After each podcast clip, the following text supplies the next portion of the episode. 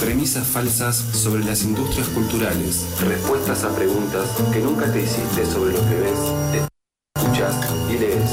Nadie sabe cómo se hace la cultura hasta que se rompe.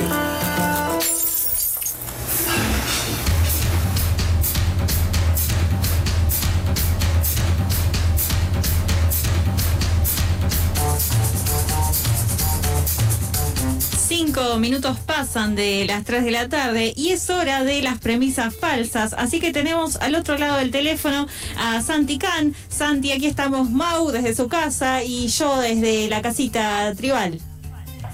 Hola Mau, ¿qué tal? ¿Cómo andan, compas? Eh, ¿Todo bien? Ahí va. Bien, debemos estar más cerca con, con- con Mauro, seguramente, geográficamente, de la República Popular y Separatista de Flores. Exactamente. Y me, me Flores Sur, imagino. Flores ¿Eh? Sur, que es, Flores Sur, que es casi una nación independizada. Claro, yo estoy de este lado de Rivadavia. Esto me imagino que además eh, zanja discusiones, ¿no? Quien queda de- del lado de Rivadavia es quien también quien accede a las salas de cine, quien accede a, a la cultura en nuestra ciudad. Pero hoy no voy a hablar específicamente de la cultura en la ciudad de Buenos Aires.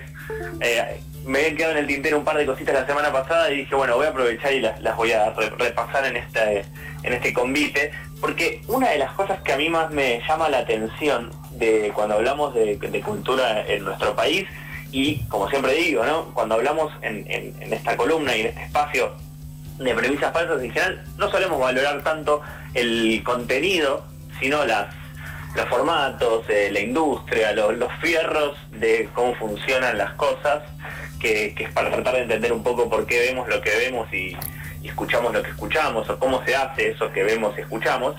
Y eh, la semana pasada nos metimos un poco con el tema de las OTT, ¿no? de las eh, de los, eh, las plataformas de streaming y cómo además esos impactos que podían aparecer con el, el, el- uso o no del instrumento de la ley del cine con modificaciones para recaudar eh, a través de las entradas, también se podía aplicar o no a los servicios de streaming y lo que ven- vengo diciendo hace bastante, pero la, la realidad se empeña en confirmarlo, es que estamos ante una tendencia a la concentración muy grande.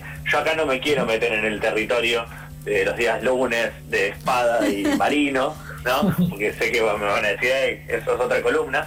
Pero bueno, las- eh, ayer se anunció, se confirmó la, la compra de, de los estudios MGM, MGM, el, leoncito, para quienes somos viejitos, em, por parte de Amazon.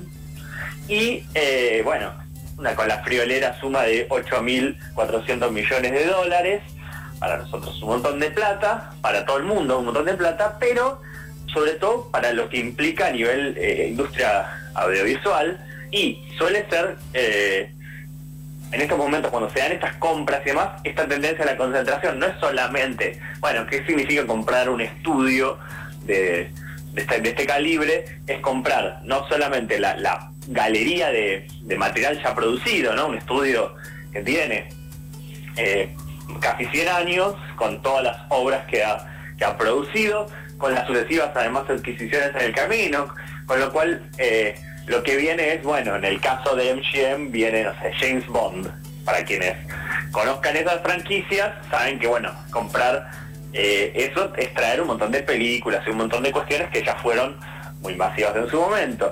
Y así con una serie de elementos que lo que lleva a pensar es que lo que se compra, o Rocky, por ejemplo, la saga Rocky también, eh, una, una, una serie de producciones en el tiempo para atrás, es decir, bueno, en un servicio de streaming, como puede ser el caso de Amazon Prime Video, sumar un montón de contenido nuevo, eh, horas de eh, material para subir, y por otro lado, lo que en este momento también empieza a tallar mucho es, bueno, los derechos para producir material nuevo. Por ejemplo, el caso de la saga de Rocky, ahora con su versión eh, actual que podría ser Creed, y que ya sabemos que se viene una tercera película, bueno, es comprar también es esa eh, continuidad en el tiempo, o bueno, la, la posibilidad de las próximas James Bond y una galería de personajes y de recursos.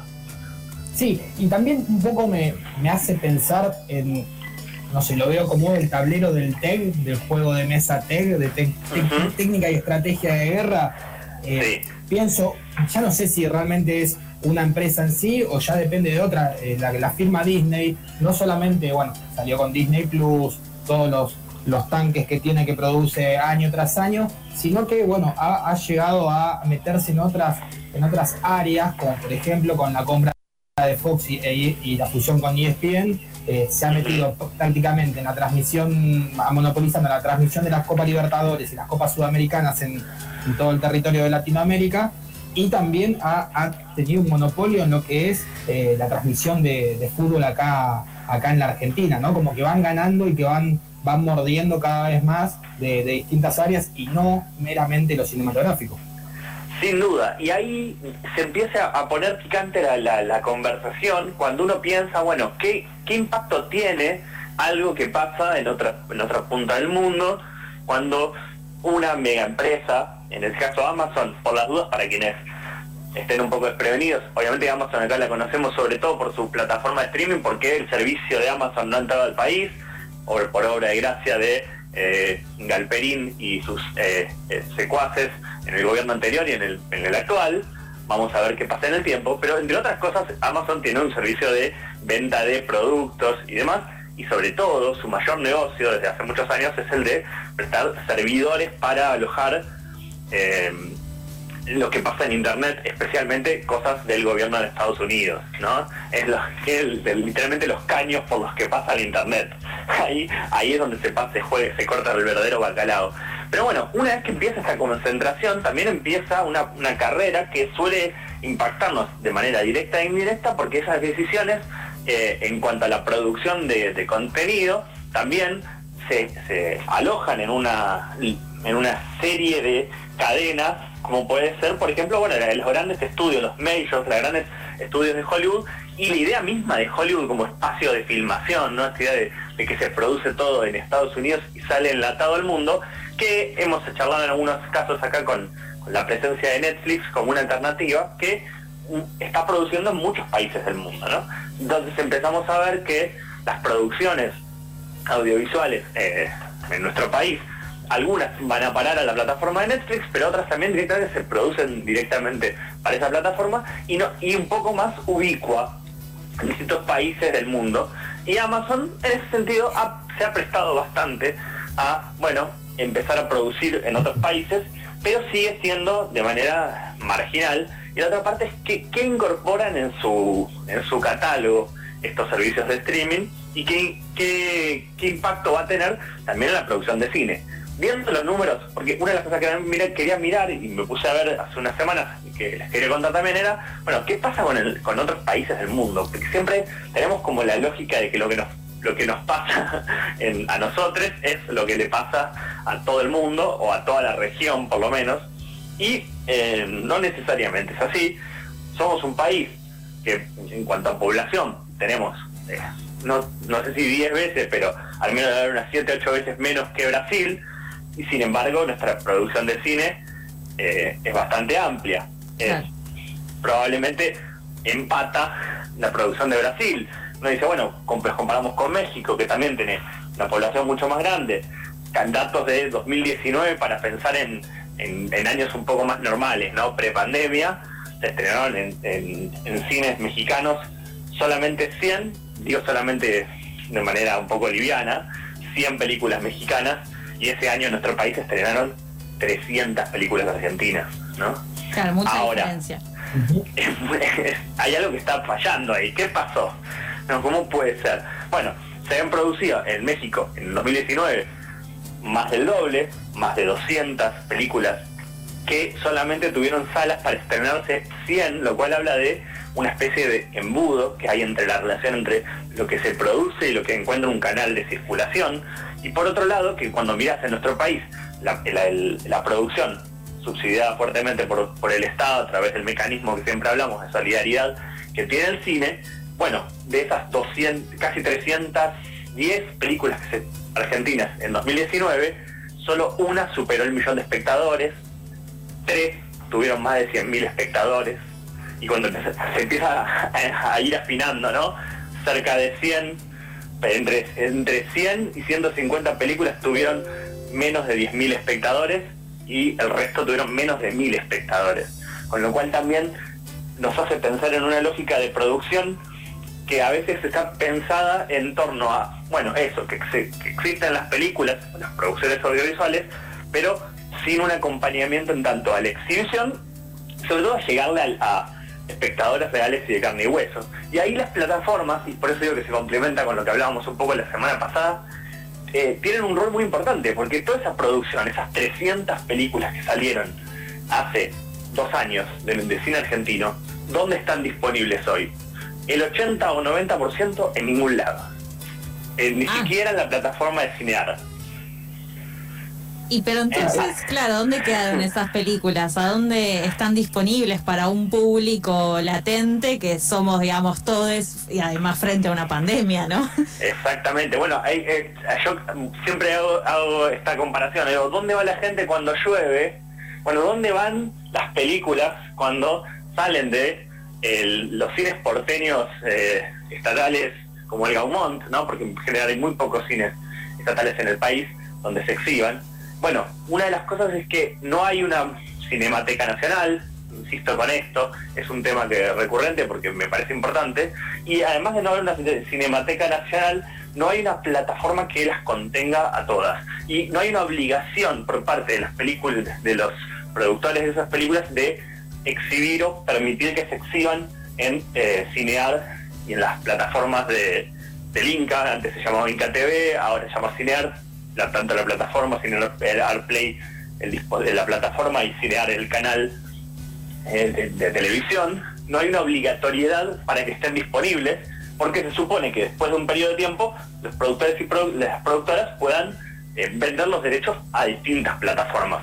Hace muy poquito fue el Bafisi, hubo una edición digital del Bafisi, fue, tuvo bastante público por lo que dicen sus organizadores, probablemente más que el que hubiera tenido de manera presencial, porque un montón de gente pudo ver películas dentro del territorio nacional sin tener que venirse hasta la ciudad de Buenos Aires a ver, ¿no? La parte de BA del BA del Bafisi es Buenos Aires, bueno, sin tener que venirse hasta acá, y entonces eh, muchas películas tuvieron una llegada bastante más grande y entre ellas el premio de, que otorgaba em, con la marca Flow, que es una de las de los productos estrella en este momento del grupo Clarín, ¿no? lo que se lo que antes era cablevisión, bueno, ahora después de fusiones y otras cuestiones, y otra vez me, voy hacia el lunes, pero Más bien, porque su nombre sigue siendo Cablevisión.